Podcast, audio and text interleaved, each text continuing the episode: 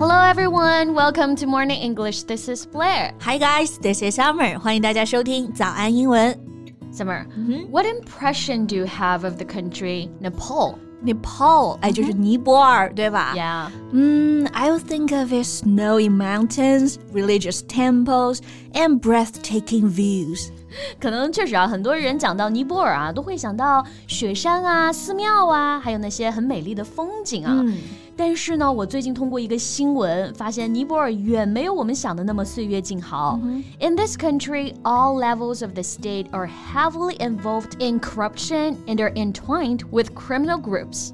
嗯，确实啊，尼泊尔呢，除了有美景，其实还有贫穷，还有十分发达的犯罪产业。嗯，entwined with criminal groups，意思就是呢，这个国家啊有很多地区都和犯罪团伙有勾结，关系是这种很紧密的 entwined。嗯然后你刚刚有说到一个新闻是吧 Yeah. So what's the news? Well, a food blogger from China was stabbed to death while live streaming from Nepal. 啊，这个信息量有点大啊。A food blogger from China，中国的一名美食主播对 was stabbed to death while live streaming from Nepal，在尼泊尔直播的时候被人直接捅死了。I mean, how did this happen? Who did that? And why he was stabbed? Well, let's find out in today's podcast. Okay. 这场血案确实是场悲剧啊。那今天的节目就带大家一起来看一看，这到底是怎么一回事儿。 Okay. 在节目的开始，给大家送一个福利，今天给大家限量送出十个我们早安英文王牌会员课程的七天免费体验权限，两千多节早安英文会员课程以及每天一场的中外教直播课，通通可以无限畅听。体验链接放在我们本期节目的 show notes 里面了，请大家自行领取，先到先得。So the man who was under attack is known online as Fatty Goes to Africa, a food blogger with nearly 5 million followers. OK，那这个被袭击的主播呢，他的 ID 是叫做小胖闯非洲，嗯，他有将近五百万的粉丝啊。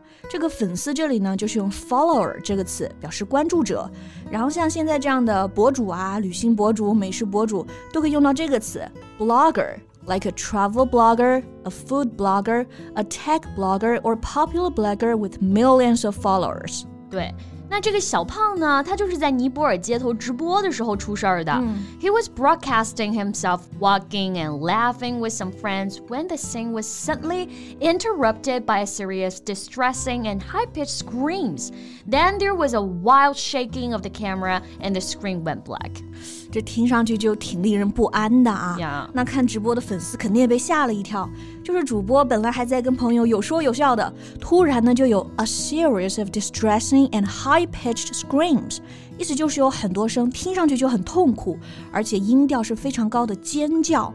The fans could hear some distressing and high-pitched screams. 对，然后镜头它猛烈的摇晃，a wild shake，之后呢，屏幕就陷入了一片黑暗了，the screen went black。嗯，and you know a later recording shows that the blogger was visibly dazed and was sitting in the middle of the street covered in blood。 啊，就是再出现在镜头里的时候，小胖已经能看出来神志不清了啊 Yeah. visibly dazed。Dazed 就是说这个人是很懵的，unable to think clearly，然后浑身是血的就坐在了街头。He was covered in blood.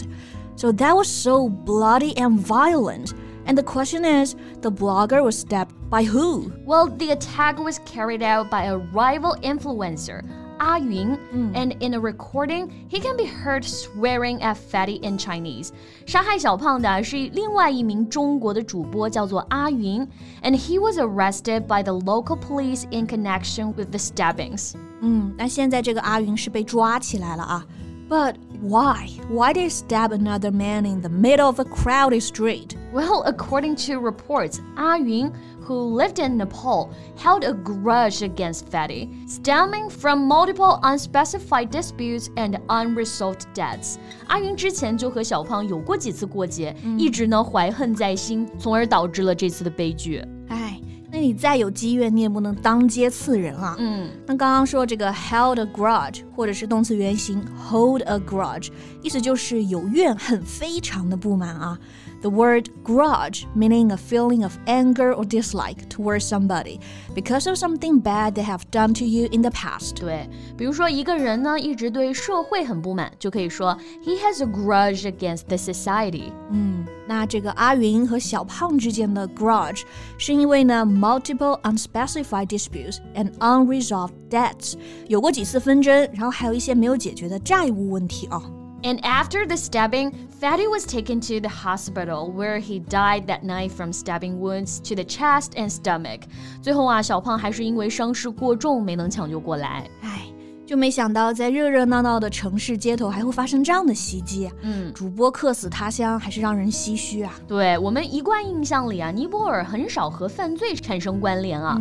但其实呢，这个地方还是一个犯罪万花筒啊。Like human trafficking remains stubbornly entrenched in Nepal. Yeah. Human trafficking, I've heard about that. 这里的 human trafficking，大家不要以为是和 traffic 交通相关的啊，嗯，这里其实指的是呢人口贩卖。对，traffic 做动词还可以表示非法的交易，比如说贩毒 drug trafficking，非法的贩卖文物 trafficking of ancient goods，还有人贩子，那也是这个词 human trafficker。嗯。 那像在尼泊尔呢，最普遍的一个违法行为就是贩卖人口了。And the most widespread forms of human trafficking in Nepal are forced labor, domestic servitude, organ extraction and prostitution or sexual exploitation。对，人口贩卖还有不同的形式，包括呢强迫劳动、奴役、器官提取，还有卖淫啊。嗯，According to a study, 17% of workers in the adult entertainment sector are minors, and 62% of adult women in the industry started their work as minors, some as young as seven years old. Yeah. And besides human trafficking, the highest crime rate in Nepal goes to the problems of corruption and bribery. 像尼泊尔的腐败还有贿赂问题啊，也是十分严重的。 尼泊尔呢被列为南亚第三大腐败国家。对，那这里的 corruption 意思就是腐败，bribery 是贪污贿赂。那这两个词经常就一起出现啊，corruption and bribery。比如说，这个市长否认了对于他腐败贿赂的指控，the mayor denied the allegations of bribery and corruption。 哎。政府不清廉嘛，那就更加导致这些犯罪的滋生。呀，那像生活在尼泊尔的平民老百姓们，就只能忍受这种苦难了。是啊，所以能生活在一个安全富强的国家，真的是一件很值得感恩的事情啊。嗯，那大家听完今天的节目有什么想法呢？欢迎在评论区给我们留言哦。Yeah, and that's all we have for today.